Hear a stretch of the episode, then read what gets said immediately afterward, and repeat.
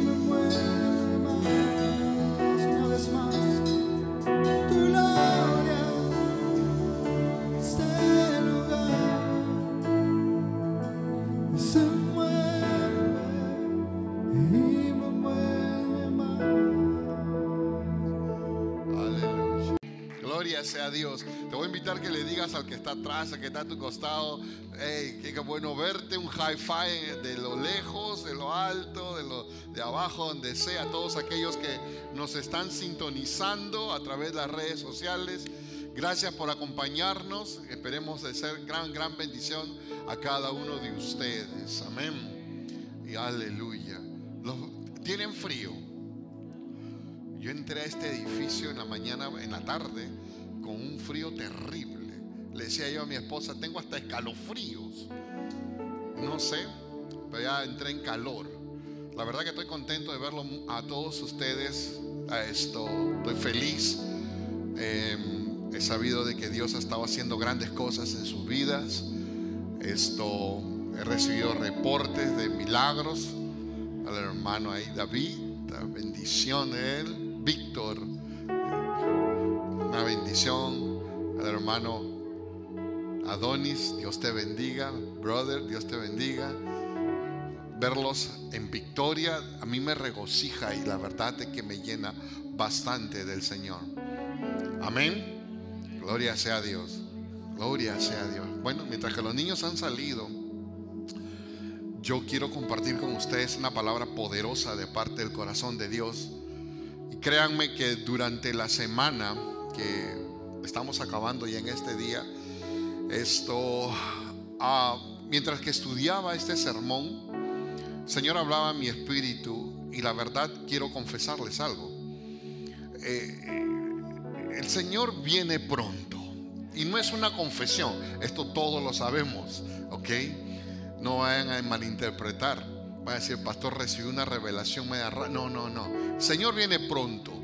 Y eso lo sabemos todos. En las escrituras estamos viendo todo lo que está sucediendo. Significa que nuestro Dios, nuestro Señor Jesucristo, viene por nosotros, por su pueblo. Pero es necesario que en estos ah, días que estamos ah, viviendo sobre la faz de la tierra, nos llenemos más de fe. Nos llenemos más de fe, porque vamos a ver cosas, vamos a ver circunstancias que a lo mejor van a hacernos a ¿cómo te puedo decir? Temblar o nos van a hacer, querer hacer dudar nuestra fe. Pero confiemos, confiemos de que nuestro Señor es fiel. Que a pesar de que lo que podamos ver, a pesar de lo que podamos oír, a pesar de todo, Jesucristo es fiel. Y, el, no, uno nomás me creyó. Dije yo, Jesucristo es fiel. Amén. Y nuestro Dios aún está sentado en su trono. Él está sentado en su trono y aún nos dirige. Nos dirige con su justicia. Amén. Mientras que yo estudiaba estos sermones, esta serie de sermones, puestos los ojos en Jesús, hoy día es la segunda parte, indefectiblemente me doy cuenta de que estamos en el, en el tiempo correcto, en el momento correcto, bajo la palabra correcta. Porque puestos los ojos en Jesús, amén.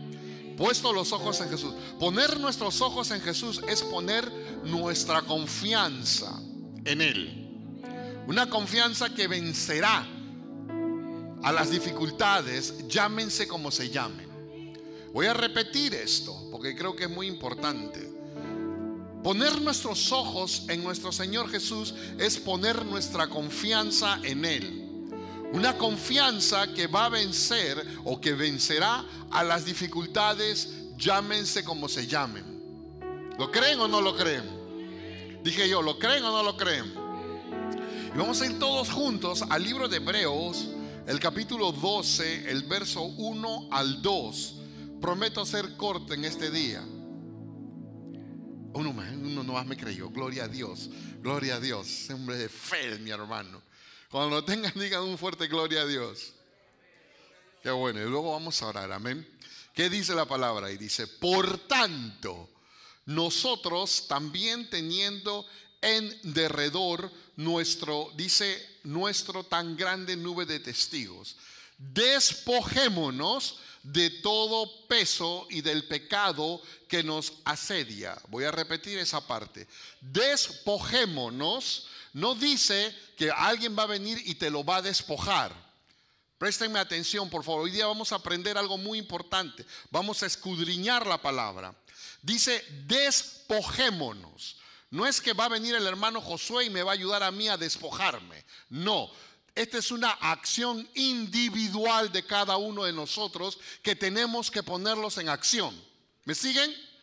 Despojémonos de todo peso y del pecado que nos asedia y corramos, corramos con paciencia la carrera que tenemos por delante. Nuestra carrera que tenemos por delante. La meta final es el cielo. Amén. Verso 2 dice, puestos los ojos en Jesús. Esto me encanta. Puesto los ojos en Jesús, el autor y consumador de la fe. Autor y consumador de nuestra fe. Autor y consumador de mi fe. Algo personal. ¿Cuántos me están siguiendo? el cual por el gozo puesto delante de él sufrió la cruz menospreciado el oprobio y se sentó a la diestra del trono de quién? ¡Uh! ¿De quién?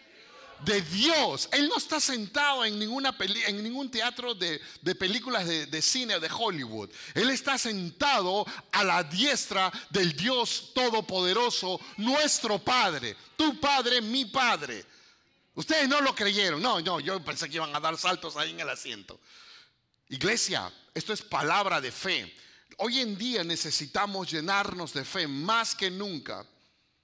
No pongamos nuestros ojos en un cheque del gobierno. No pongamos nuestros ojos en el, en el jefe de nuestro, de nuestro trabajo.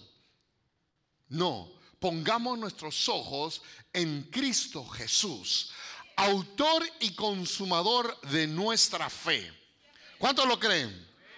Vamos a orar. Padre, te damos gracias, Señor. Gracias por este momento, por este hermoso tiempo. Te hemos alabado, te hemos adorado, Dios mío. Sabemos de que tu palabra es bendita. Señor, abrimos nuestros corazones a esta gran bendición. Nuestro entendimiento, Dios mío, es revelado a tu pueblo tal como tú me lo pusiste en mi corazón. Es necesario crecer en la fe. Dios mío, ponemos delante de ti todas nuestras necesidades, Señor, confiando, confiando en que tú eres un Dios eternamente fiel y que, Señor, nos vas a ayudar. Señor, en estos minutos que nos quedan, Padre, te pido que tomes el control de todo, Señor. Te, pedimos que tomes el control, Señor, de cada uno de nuestras vidas. Padre, eh, echamos fuera todo espíritu de distracción, todo, todo espíritu que venga en contra de tu voluntad, lo echamos fuera ahora mismo. Señor, declaramos estos aires limpios para la gloria de tu nombre. Y te pido, Señor, que tomes el control de mi vida, oh Dios. Señor, quiero ser canal de bendición para tu pueblo. Te lo ruego con todas mis fuerzas en el nombre de Jesús. Y el pueblo de Dios dice, oye, si tú lo crees, ¿lo dices? Amén. Gloria sea a Dios. Es tremenda la palabra del Señor. Yo voy a pedir que lo puedan poner una vez más esos versos porque vamos, vamos a desglosar palabra por palabra. El pueblo de Dios necesita aprender. Necesitamos aprender, dije yo. Necesitamos aprender. Mi- Mira, hermano, hermana, lo tremendo que es la palabra del Señor mientras que leemos ese primer verso. Es increíble lo que nos dice el, escritor de este, este eh, libro a los hebreos. Despojémonos. Despojémonos. Es una acción individual de cada uno que debemos de tomarlo. No esperemos que el pastor venga y con una varita mágica, clink, clink, clink, ya se te fue el mal, ya se te fue la enfermedad y clink, clink, clink, se te aumentó la fe. Eso es mentira del diablo. La Biblia es bien clara y nos dice a nosotros que es una acción individual, personal. Debemos nosotros despojarnos de todo peso. Pastor, vamos a entrar a una dieta, algo por ahí. Nos va a poner en ayuno y oración. No, no. Vamos a entrar en, en- en- en cómo debemos de alimentarnos adecuadamente en la, en la palabra, con la palabra. Amén. Me gozo cuando yo leo esto. Definitivamente es una carta, una carta a los hebreos. Definitivamente es, era una carta eh, o un libro dirigido solamente al pueblo judío en ese momento, porque ellos estaban entrando en una contradicción. ¿Y cuál era la contradicción? La contradicción era de que si ellos seguían haciendo sus rituales o sinceramente seguían lo que ellos habían eh, eh, recibido por parte de los apóstoles, que era seguir a Cristo Jesús. Entonces ellos estaban en esa eh, disyuntiva, en, esa, en ese problema, estaban en el medio. ¿Qué hago? Decían. ¿Sigo nuestros rituales conforme la ley de Moisés o sigo o sigo las enseñanzas por parte de los apóstoles? Y es tremendo porque en el día de hoy el que se convierte recién al evangelio, aquel que recibe a Cristo en su corazón, entra en una contradicción también. ¿Cuál es? La contradicción de que o se siguen su religión, siguen sus costumbres o siguen la verdadera palabra del Señor. ¿Me están siguiendo? Iglesia, no tengo agua bendita yo ahorita acá para poderles dar. Acá hay algo más grande que el agua bendita. Y se llama la presencia de Jesús. Jes- ah, no, ustedes no me han seguido. Dije yo, acá hay algo más grande que el agua bendita y se llama la presencia de Jesús. Hoy más que nunca necesitamos la presencia del Señor. ¿Para qué, pastor? Para poder alimentar más nuestra fe, para poder crecer en el Evangelio. ¿Me están siguiendo? No, vuelvo a repetir como empecé. No esperen de que el pastor venga con una varita mágica y clink, clink, clink. No. No, no, no, no, no. O, que el hermano, el hermano Gerardo venga y ore. No, no, no. Esto es algo personal. Necesitamos crecer en el Evangelio. Necesitamos crecer en el conocimiento de la palabra del Señor. ¿Me están siguiendo? Necesitamos crecer en el conocimiento de la palabra del Señor. Es tan necesario en estos días que estamos viviendo, porque escuchamos de todo. La iglesia misma entra en una contradicción y, acerca, ¿me vacuno o no me vacuno? ¿Qué hago? O, o- o- o- o, se- o, Señor, ¿qué, puedo hacer? Dicen algunos. O otros agarran y dicen, bueno, ¿qué, qué hago? ¿Voy a la iglesia o no voy a la iglesia? ¿Me quedo en casa o no me quedo en casa? Otros dicen, oro o no oro. La iglesia en, el día de hoy entra en un bache, en un hueco, en una contradicción. Y, y es normal porque, ¿sabes qué? Estamos viviendo los últimos tiempos. Y el diablo ha salido con todo, dije yo, con todo. El propósito de él es poder distraernos a nosotros. Eh, eh, que, ¿sabes qué? Que los ojos que deberíamos de tener en Jesucristo lo tengamos en otras cosas. Ese es su trabajo de él, podernos desviar. Y nuestra fe tiene que ser puesta en el Señor Jesús, que Él es nuestro Salvador personal. ¿Cuánto me están siguiendo? Es tremendo. Nuestra meta final es el cielo y en el cielo vamos a tener una corona.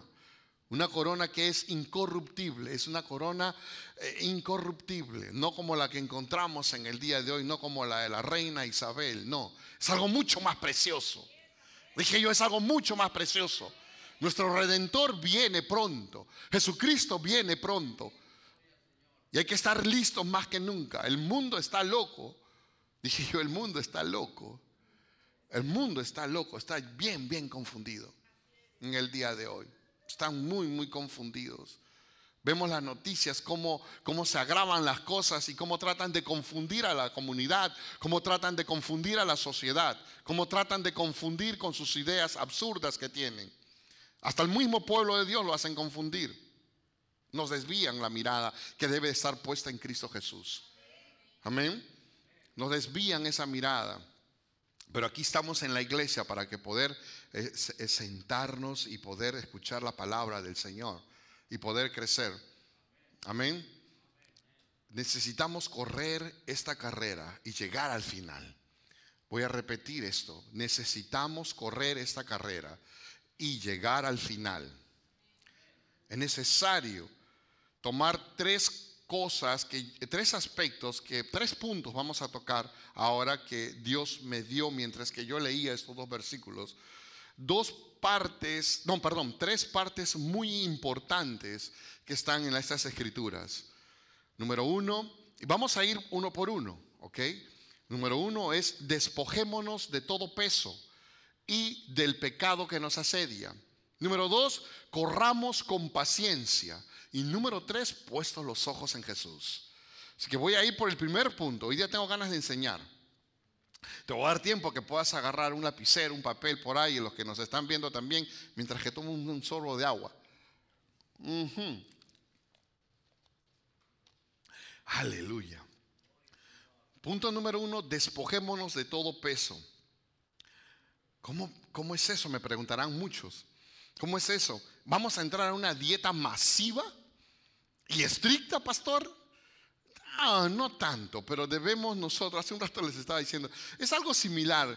Y, similar porque debemos de abstenernos de hacer cosas y tener un balance. Dije yo, y tener un balance. Tener un balance. Cuando uno entra a una dieta, se abstiene de comer cosas que lo podemos esconder acá atrás yo. Mejor. Pastor, se está predicando usted mismo. Hoy día le di un piropo a un hermano, le dije, mira, que te estás viendo flaco, le dije, muchacho, qué envidia la que te traigo. mira, es cuestión de abstenerse. Amén. De abstenerse de cosas que uno le hace daño en cuestión de alimentos y tener un balance en nuestros alimentos propios. En las cosas de Dios es, es, lo mismo. Nosotros en las cosas de Dios, en las cosas espirituales, debemos de abstenernos de comer algunos alimentos que nos hacen daño. Y tener un balance para que el cuerpo espiritual, no, no esto, sino el, que está dentro de nosotros, el interior, se haga fuerte. ¿Me están entendiendo? Se haga fuerte y podamos eh, tener la madurez que Dios quiere que tengamos. Porque el Señor quiere que seamos maduros. Él ya no quiere que seamos niños fluctuantes. A Dios le agrada a la gente madura. no estoy hablando de edad, estoy hablando en cuestión de las cosas espirituales. A Dios le encanta trabajar con, con hermanos, hermanas que son maduros en la fe. Pero para llegar allá hay que tener un estilo de vida. Un estilo de vida. ¿Me están entendiendo?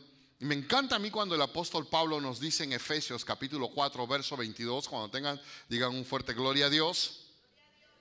Efesios 4:22, mira lo que el apóstol Pablo nos recomienda. Dice, en cuanto a la pasada manera de vivir, despojados, dice, del viejo hombre que está viciado conforme a los que deseos engañosos. Entonces, cuando yo leo la palabra me doy cuenta de algo muy importante. ¿Cuál es, pastor? Que sabes que nosotros tenemos que despojarnos, una vez más, despojarnos del viejo hombre, la vieja manera de vivir que teníamos antes. ¿Por qué? Porque esa manera vieja de vivir está viciado con qué? Con los deseos engañosos. Con los deseos engañosos. Me encanta a mí la palabra cuando, cuando empiezo a, a desglosarla así parte por parte, me encanta, me encanta enseñar. Porque yo creo que debemos de aprender algo muy importante. ¿Y, ¿Y, qué es lo que el apóstol Pablo nos está tratando de decir? De que en la carrera nosotros debemos de recordar algo, de que siempre vamos a encontrar obstáculos. Dije yo, vamos a encontrar obstáculos, cosas que van a intentar detenernos en nuestro proceso, en nuestra carrera, o a lo mejor van a hacer que, nos, que podamos correr lentamente. Y te voy a decir algo muy claro que el Señor a mí me reveló. El viejo hombre es el que detiene, es el que detiene al cristiano en su proceso de crecimiento. Voy a repetir esto. Préstame atención. Préstame atención. Es necesario aprender. Amén. El viejo hombre es el que detiene al cristiano en su proceso de crecimiento. ¿Por qué, pastor? Porque estamos peleando contra ese yo que no quiere cambiar. Un yo terco, un yo necio. Hello. Ese yo que dice, no, eh, es, eh, quisiera orar, pero no quiero orar porque mejor me voy a ver mi programa de televisión. Prenden al gordo y a la flaca en vez de estar orando, en vez de estar leyendo la palabra, en vez de estar compartiendo un poco las escrituras. ¿Me están entendiendo, iglesia? Estás peleando con el viejo hombre porque a ti te gustaba ver el gordo y la flaca y todo el chimorreo que había. Que si me lo pierdo ya no voy a poder compartir con mi comadre ni con mi compadre lo que está diciendo estos dos fulanos. Pero es mejor cambiar esa manera de vivir. Debemos de despojar lo que hay en el viejo hombre para poder, ¿sabes qué? Adoptar la nueva manera de vivir que Dios nos ha dado. ¿Qué es? Oración y lectura de la palabra. No hay mejor cosa, oración y lectura de la palabra. Yo no te estoy diciendo que en la hora que tú tenías de ver al gordo y la flaca te pongas a orar. Es difícil a veces poder tener una hora de oración. Ustedes sí oran una hora de oración. Yo no, yo soy un pecador al lado de ustedes entonces. Es difícil conectarse. Créanme. O una hora en la lectura de la palabra. Bueno, sí, yo paso mucho tiempo en la lectura de la palabra. Pero eh, eh, tenemos que reemplazarlo para poder crecer, para poder madurar en las cosas del Señor. Amén. Es necesario despojarnos de todo peso. Ese peso, y no es del gordo y la flaca, sino es el peso del viejo hombre. Me dejen solo. Es el peso del viejo hombre. Ese es un obstáculo que nos detiene para poder correr. Es difícil correr con semejante peso. Díganmelo a mí. Yo ya no puedo jugar un partido de fútbol como jugaba antes. No se puede, brother, olvídate. Y una vez yo quise saltar, pesaba más de lo que peso en el día de hoy, fue hace años atrás. Sí, les voy a decir, pesaba como 320 libras. Era bárbaro, brother. Y estaba jugando un partido de fútbol. Tenía físico, pero en esa viene la pelota. Yo quise saltar porque pensé que tenía los 17 años para poder cabecear. Y me pasó algo parecido a lo que le pasó a Víctor. Sentí como que la mitad se quedó abajo y la otra mitad salía para arriba. Yo dije, aquí me voy a, me voy a desarmar en dos partes, jefe, ayúdame. Y, y, sí, escuché literalmente aquí en la columna, de aquel día hasta el día de hoy, no te estoy mintiendo, eh, siento el dolor en la columna. ¿Y qué es lo que trato de decir con todo esto? Es difícil con- y, yo puse ese ejemplo del, del- del- de- del- del cuerpo regular, natural, pero en las cosas espirituales es igual. Tenemos que despojarnos de eso. Tenemos que despojarnos para poder entrar en, la- eh, en las cosas del Señor y poder crecer. Amén. A lo mejor tú dirás, pastor, pero bueno, yo, yo voy paso a paso y no está mal.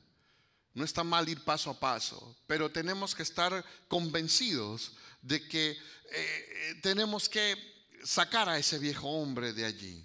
Amén.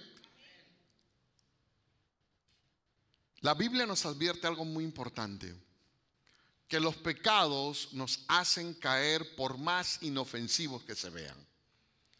Escúchame iglesia, escúchame todos aquellos que nos están mirando en las redes sociales. La Biblia nos advierte a nosotros que los pecados nos hacen caer por más inofensivos que se puedan ver. Yo hubiera gritado un amén.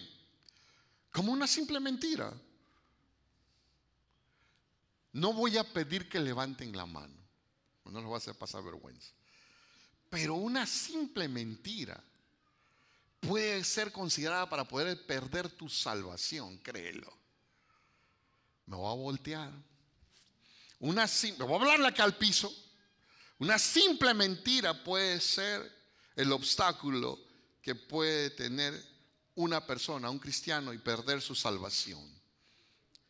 Un obstáculo considerado como eso, un, un obstáculo como esos es considerado para detener tu crecimiento espiritual. No podemos nosotros navegar con mentiras y mentiras y mentiras y mentiras y mentiras. Es difícil, sí, yo lo sé, porque uno tiene la lucha con el viejo hombre, pero hagamos el intento, por favor. Hagamos el intento. Si uno reconoce, ¿sabes qué? Mentir. Ay, Dios, ¿qué hice?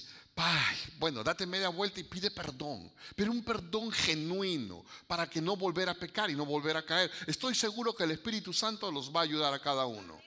Estoy seguro cuando uno lo hace sinceramente. Amén. Debemos de preguntarnos el día de hoy, ¿cómo estoy corriendo esta carrera cristiana? ¿Cómo estoy corriendo esta? Y lo estoy haciendo personal, porque yo diría, vamos a hacerlo primero. ¿Cómo estoy corriendo esta carrera cristiana? Es posible que, que hayamos empezado corriendo bien. Al principio, todo el mundo corre bien. Pero ahora que ya estamos avanzados, estamos avanzando en las cosas del Señor, ¿cómo es tu ritmo en la carrera? ¿Es lento o se te ha dado por hacer el paso de Michael Jackson? El que va para atrás, así no lo voy a hacer aquí porque me van a regañar. Ese que va para atrás. ¿Cómo estás yendo en tu carrera espiritual? Iglesia, ¿queremos entrar al reino sí o no? Oye, no nada más, voy a hacer un llamado al altar. Voy a hacer un llamado al altar. Voy a repetir esto porque este punto es muy importante. Debemos de preguntarnos. Número uno, dije, ¿cómo estamos corriendo la carrera cristiana? Número dos, es posible que tú hayas empezado bien al principio, pero ahora que ya has avanzado, ¿qué ritmo tienes en el día de hoy? ¿Es lento y es pesado? Es momento de venir y pedirle a Dios ayuda. Tercera pregunta, entonces, ¿qué te está estorbando? ¿Qué te está estorbando? Y- iglesia, entiéndeme. e- Esta, esta, eh, este modo de examinarnos, de vernos nosotros, eh, no es para hacer sentir mal a nadie. Por el contrario, es para poder despojarnos. Recuerda una vez más, despojarnos del viejo hombre, de la vieja naturaleza y vivir como Dios quiere que vivamos. Amén. Eso no es para hacer sentir mal a nadie, pero necesitamos hacernos esta pregunta. Necesitamos hacernos esta pregunta. ¿Cómo vamos nosotros? ¿Qué pasó? ¿Por qué ya no podemos avanzar? ¿Por qué ya no podemos correr con las mismas fuerzas y la velocidad que teníamos antes? ¿Qué puedo hacer hoy? Jesucristo nos puede ayudar. Dije yo, Jesucristo puede ayudarnos. La respuesta está en los versículos que vimos hace un rato. Una acción personal, despojarnos. Individual, despójate, desecha todo lo que no le agrada al Señor por más ligero que se pueda ver como una simple mentirita, es necesario despojarnos de todo eso. Amén. Y tener mayor ímpetu espiritual, ímpetu, hambre. Alguien tiene que darme un gloria a Dios aquí. Yo pensé que iban a decir un gloria a Dios, jefe. Tenemos que tener mayor hambre por las cosas del Señor, por las cosas de Dios. Amén. El pecado nos asedia, dice la palabra. ¿Qué es asedia? No es un hermano nuevo ni es una hermana nueva. No, se viene del verbo asedio, que yo lo, yo lo escribí aquí. Es hacer, es estar en un cerco o hacer un cerco a alguien o a algo. Es impedir que salgan los que están en ese cerco y reciban un socorro de afuera, según el diccionario, el diccionario de la lengua española, no bíblico. Eh, eh, Es la molestia constante que sufre una persona por esa insistencia. A traducirlo a nuestro, a nuestro sermón en el día de hoy. ¿Qué es eso? Es, el pecado es un cerco. Va, es un cerco que te va a acorralar de tal manera que poquito a poco tú te vas a sentir impedido de salir de ese lugar. ¿Me están entendiendo? Vas a estar impedido de salir de ese lugar y mucho más impedido de poder recibir ayuda. No lo vas a recibir. ¿Por qué? Porque estás viviendo de ese cerco. Es la molestia constante que sufre una persona por una insistencia. ¿Cuál insistencia? El pecado. En este caso es el pecado. El pecado, dije yo. El apóstol Pablo nos hace una aclaración acerca del pecado como obstáculo en nuestro crecimiento espiritual. Vamos todos juntos al libro de Gálatas, el capítulo 5, versos 16 al 21. Cuando tengan, digan un fuerte gloria a Dios. ¿Cuántos están aprendiendo aquí? Amén, gloria al Señor. Verso 16 dice así, digo pues, dos puntos, andad, no los escucho, en el espíritu y no satisfacéis los deseos de la carne. Porque el deseo de la carne es contra el espíritu y el espíritu contra la carne. Y estos se oponen entre sí para que no hagáis lo que quisierais. Pero si sois guiados por el espíritu, no estáis bajo la ley. Y manifiestas son las obras de la carne, que son dos puntos aparte. Adulterio, fornicación, inmundicia, lascivia, idolatría, hechicería, enemistades, pleitos, celos, iras, contiendas, disensiones, herejías, envidias, homicidios, borracheras, orgías y cosas semejantes a estas, dice, acerca de las cuales os amonesto, como ya les he dicho, dice antes, dice, los que practican tales cosas no heredarán el reino de Dios, iglesia. Más claro, no canta el agua. El obstáculo principal para el crecimiento espiritual del creyente en el día de hoy es el pecado. Es el pecado, así de simple. Si queremos lograr llegar al reino, es necesario despojarnos de ese obstáculo. No me están escuchando, pastor. Y, eso que estoy calmado el día de hoy, brother. ¿Sabes? Que me hubiera gustado predicar a mí de Elías y del fuego que ¡pah! parte en dos, la leña y todo eso. Pero es necesario aprender esto, iglesia. Es necesario aprender. Cristo está a las puertas. Nos vamos a dar un charco si escuchamos la trompeta y no levantamos ni siquiera un pie del piso. En más, soy muy generoso, medio pie del piso. ¿Queremos ir al reino? Es necesario despojarnos de todas estas cosas. Ah, me encanta a mí la palabra y me encanta cómo el apóstol Pablo nos especifica punto por punto los obstáculos que son. Dice cosas semejantes, dice, los que practican tales cosas no heredarán el reino de Dios. Ahí no hay, no hay amnistía que haya. No lo hay. No hay que voy a arreglar por lo bajo, que ahí te va un billetito. Nel. No que yo tengo 500 propiedades y me las voy a llevar. No, tampoco trabaja eso.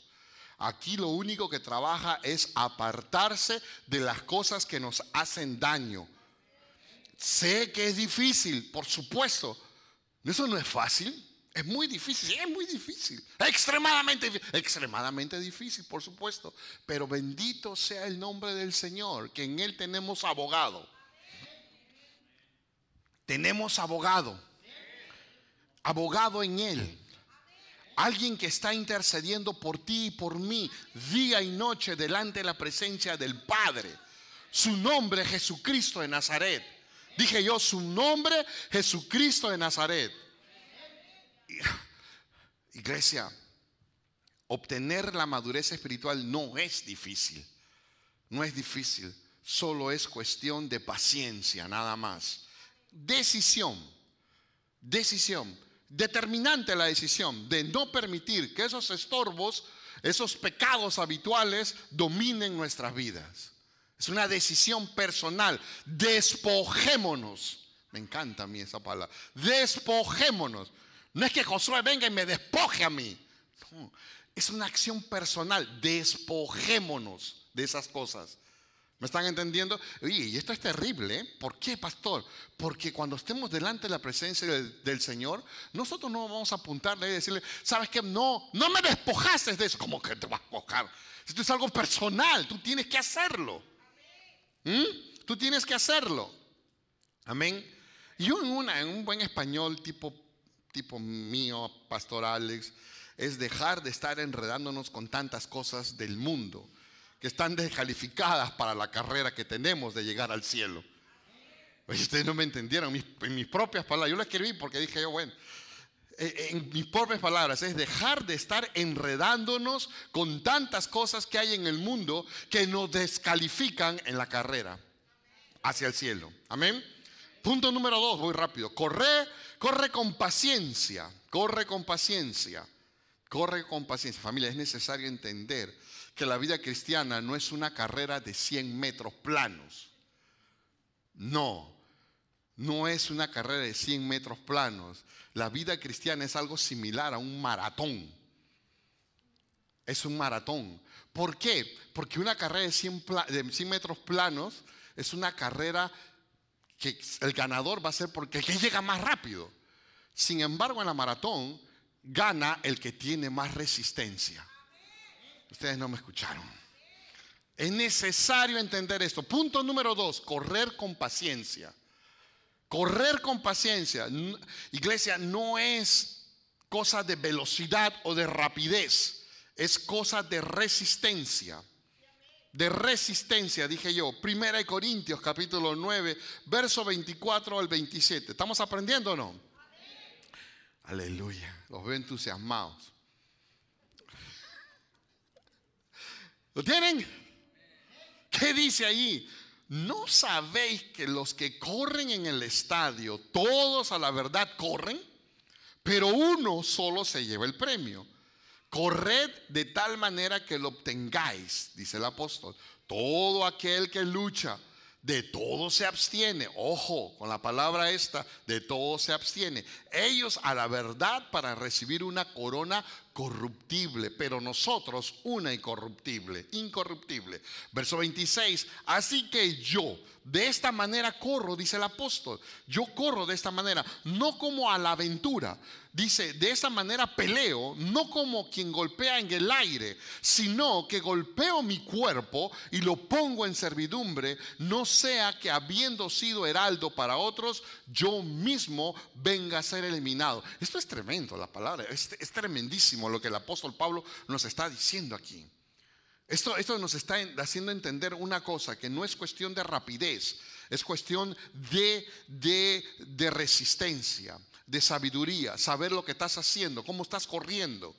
No es nomás eh, correr por correr tampoco. Dice la, Biblia que él de esa manera corre no como a la aventura, sino que él tiene conciencia de lo que está haciendo. El apóstol Pablo dice que está teniendo conciencia de lo cómo está corriendo, iglesia. Eh, ¿Y cuál era la carrera de, del apóstol? La meta final era el cielo, definitivamente. Pero él estaba corriendo de esa manera pensando no que iba a llegar rápido, sino de que tenía que llegar y para eso tenía que resistir. ¿Qué resistir? Resistir a muchas tentaciones y quitar un montón de obstáculos que él tenía en el camino. ¿Me están entendiendo?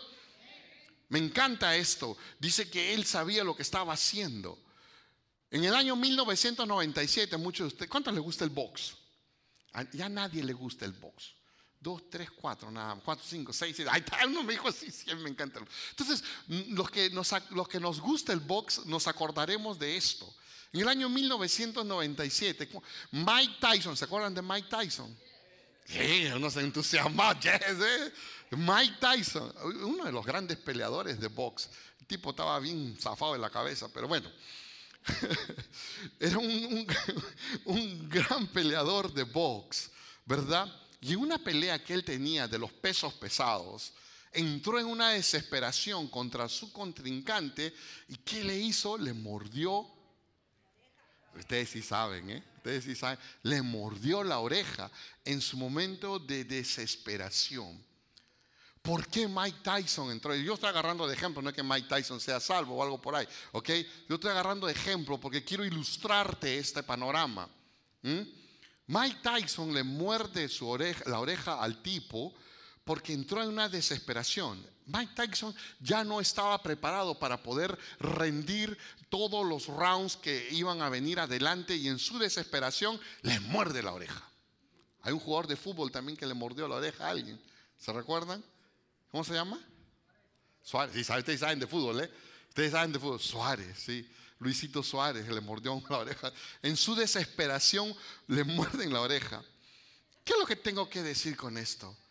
Cuando uno se prepara a conciencia, no tienes por qué temer. ¿Por qué? Porque sabes de que puedes ganar la carrera, tú puedes ganar la pelea. E- El apóstol, por eso que me encanta lo que dice ahí en ese verso 25, ¿no? No, 25 fue no, fue en el 26. Dice que él corre, pero no corre a la aventura, sino él corre con la conciencia bien puesta de que tiene que lograr, tiene que llegar a la meta final, así como cada uno de nosotros y de los que nos están mirando. Debemos de ser bien conscientes de que tenemos que llegar a la meta final no que nos hagan, no, no que nos eliminen por morderle la oreja al hermano o a la hermana. Correr con paciencia es correr legítimamente y correr legítimamente es correr preparado. Voy a repetir esto. Correr con paciencia es correr legítimamente y correr legítimamente es correr bien preparado. Amén.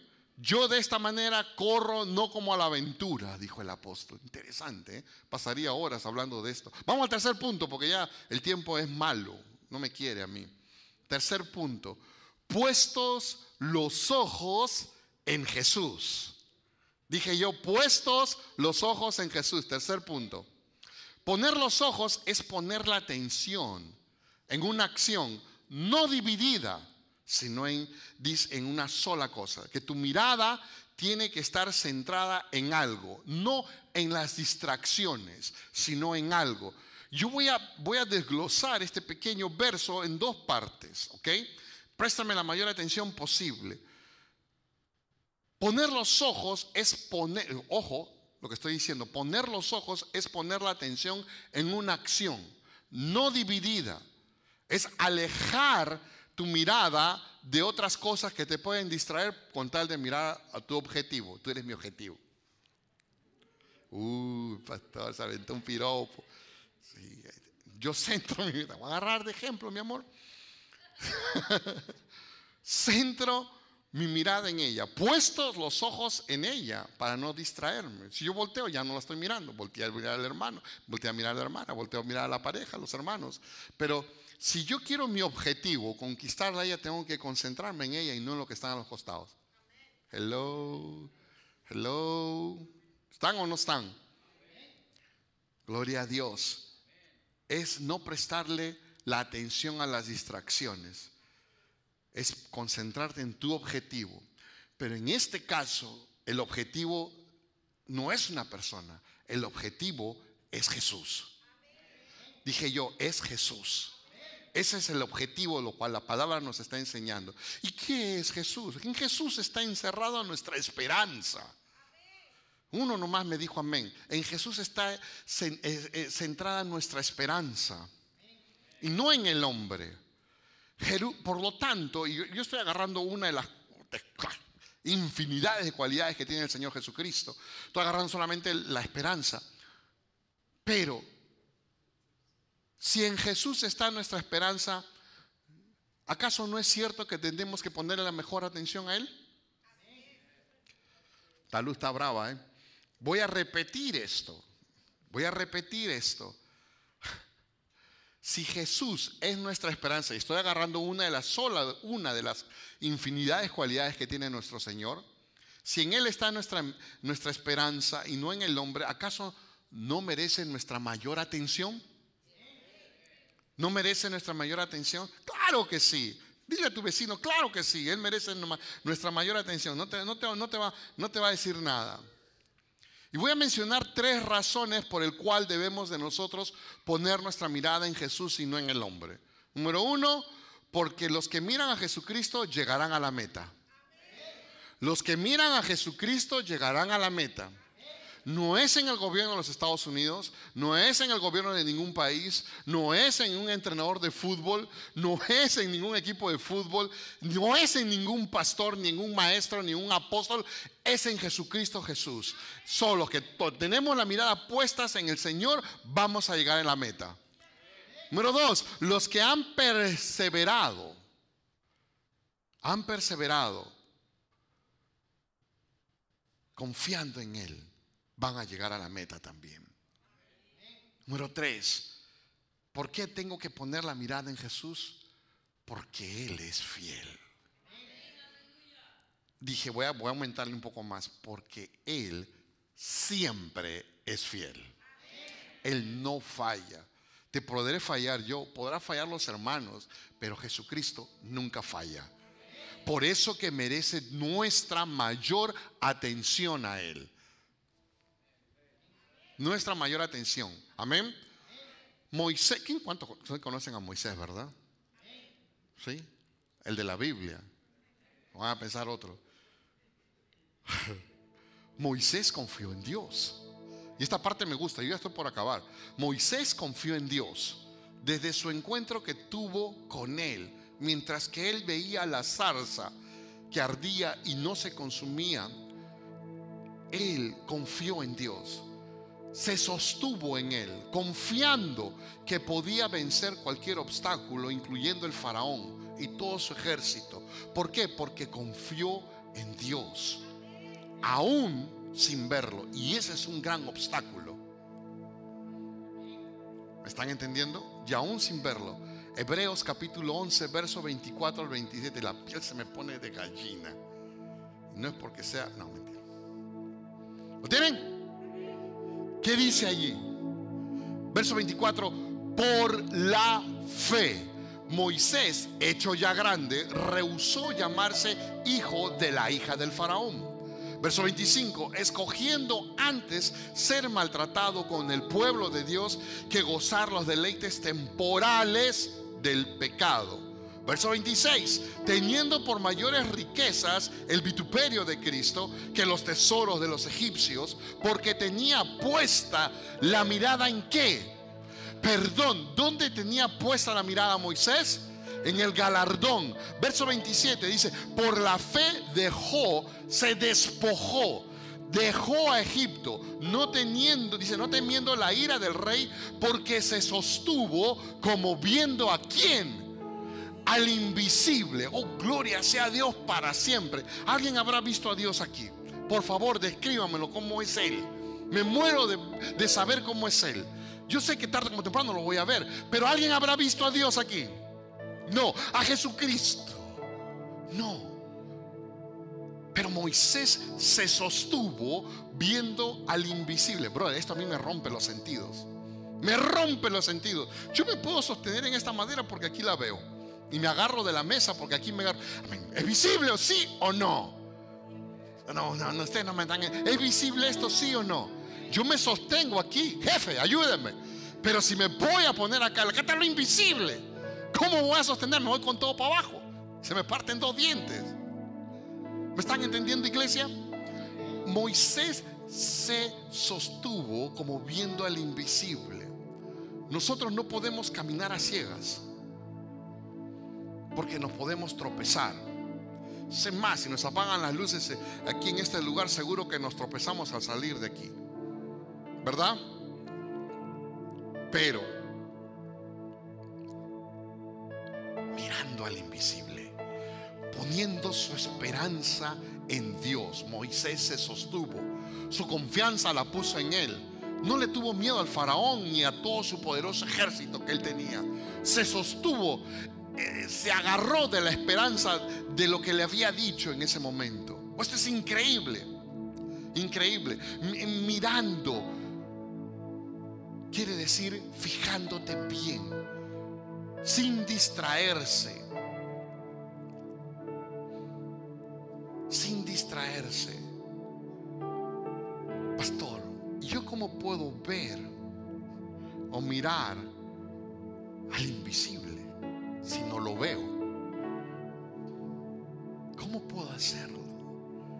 ¿Cómo es eso, pastor? Explíqueme, por favor. ¿Cómo puedo sostenerme en lo invisible? Si no lo veo, aquí yo lo veo, me sostengo. Sáquenlo al pastor aquí al costado, se cae con todo. Oh, gloria sea Dios. Eso no tiene lógica.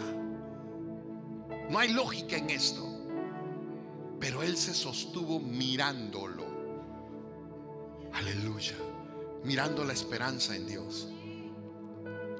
Te voy a romper todos los sentidos sabios y por haber. Ustedes dirán, hace un rato yo estaba preguntando, ¿cómo se sostiene uno no viendo al invisible? Cada uno de los que estamos aquí, estamos mostrándole al mundo que nos estamos sosteniéndonos del invisible. Cada uno de los que estamos aquí. Vamos, dáselo fuerte, ¿eh? Alguien tiene que darme un aleluya aquí. Nadie lo ha visto. Pero sin embargo estamos aquí y no para agradarme a mí ni al hermano. Si no estamos aquí es porque nos estamos sosteniéndonos en el invisible. Oh, gloria sea su nombre. Gloria sea su nombre. Pedro se sostuvo cuando vio al invisible. No, pastor, usted está equivocado. ¿Cómo que vio al invisible? Si lo vio caminando por las aguas. No, se sostuvo viendo al invisible. No, no, no, no. La Biblia dice que vio a Jesús caminando por las aguas. Vuelvo a repetir lo que te voy a lo que te dije hace un rato. No nos confundamos con la mirada regular que tenemos. Vamos a usar la mirada espiritual. Pedro se sostuvo. ¿Por qué, pastor? Porque él le dijo, Señor, llámame para poder ir yo allá. Eso es sostenerse en el invisible. Por la fe él anduvo por las aguas. No, ustedes no entendieron. ¿Hay ahora algo imposible para Dios? ¿Habrá algo imposible para el Señor? No lo hay. Que hizo de tal manera que Pedro tuvo que andar en la fe, en lo invisible. Nosotros por fe, cada uno de los que estamos aquí, por fe estamos viendo al invisible adoramos al invisible, nos sostenemos en el invisible. No, ustedes no están entendiendo, iglesia. Yo ya hubiera saltado de ahí hace rato. Nuestra esperanza está en el invisible. Él viene, Jesucristo viene. Aleluya, gloria sea a Dios. Gloria sea a Dios. El que se sostiene en el invisible se sostiene en lo que es irreal para el mundo en lo que es irreal para el mundo. La, la gente dice ahí, brother, no es imposible caminar sobre las aguas, estás loco, caminas por las te vas a hundir. Pero eso es para el mundo. Pero para nosotros que somos los hijos de Dios es fácil sostenerse en el invisible. Aleluya. Gloria sea a Dios. Dije yo, gloria sea Dios. Bendito sea su nombre. Bendito sea su nombre. Yo los animo, iglesia, a poner la mirada en Él. Poner nuestra confianza, nuestra fe en Jesucristo de Nazaret. Porque hay algo muy peligroso. Si no lo hacemos, nos podemos desanimar, que es otro obstáculo, y nos podemos quedar. Poner la mirada en el hombre no es igual que poner la mirada en el Señor. No, no lo es. El hombre falla. Yo puedo fallarte. Yo puedo fallarles. Yo les puedo fallar. Pero Él nunca falla. Dije yo, Él nunca falla. Él nunca falla. En todo tiempo nuestra mirada debe estar en Jesucristo. Cuando ponemos nuestra mirada en Él, Él va a ser nuestro guía como Él quiere que sea. Él va a ser nuestro guía. Aleluya. Evitemos. Con esto ya, estoy por- ya voy prometido. Voy a terminar. Yo los animo a que nos ocupemos más en mirar al Señor, en analizar, evaluar, si quieres estudiar la palabra. ¿Por qué la palabra? Porque Él es la palabra. Las características de nuestro maestro está metida en la palabra. Yo tengo una palabra virtual acá. Aquí está la Biblia. Ah, Él está metido. Su, su, no solamente su característica, sino cómo es Él, quién es Él, está en la palabra. ¿Me están entendiendo? Los que miramos a Jesús siempre vamos a estar llenos de gratitud con Él. ¿Por qué? ¿Por qué? ¿Por qué? Porque experimentamos su gran misericordia con nosotros día a día. Día a día. Su misericordia se manifiesta con nosotros. Amén. Tener la mirada en Jesucristo es no tener una mente o un corazón dividido. No. Es enfocarse en Él. Voy a repetir esto porque como ustedes están esperando que diga el pastor ya dijo el amén para salir corriendo. Voy a repetir esto. Tener la mirada fija en Jesucristo es no tener un corazón, una mente dividida. Es enfocarse en Él. Enfocarse en Él sin perder las perspectivas que Él tiene para cada uno de nosotros. En otras palabras, las bendiciones de Él. Tiene bendiciones para ti y para mí. Pero si estamos viviendo con la mirada desviada, no vamos a agarrar ni una lágrima. ¿Me entendieron? Gloria sea Dios. Yo ya acabé. El Señor me, me dijo, mi pueblo tienes que decirle esto y tienen que aprender esta palabra. Es necesario. Por eso que yo he querido enseñar. El Señor me mandó, me dijo, enséñales esto. Pero número uno, tenemos que despojarnos del viejo hombre, del pecado que nos acorrala día y noche. ¿Mm? Tenemos que hacerlo. No correr apresuradamente, tener paciencia en la carrera. Y número tres, poniendo los ojos en Cristo Jesús, autor y consumador de nuestra fe. ¿Cuántos entendieron? Vamos a ponernos de pie, iglesia. Aleluya. Bendito sea su nombre. Aleluya. ¿Habrá algo o alguien más en que nosotros podamos tener mayor seguridad? No, no lo hay. Solo en Jesús. Solo en Jesús. Es necesario poner nuestra mirada en Él. Amén. Gloria sea a Dios. Vamos a adorar al Señor.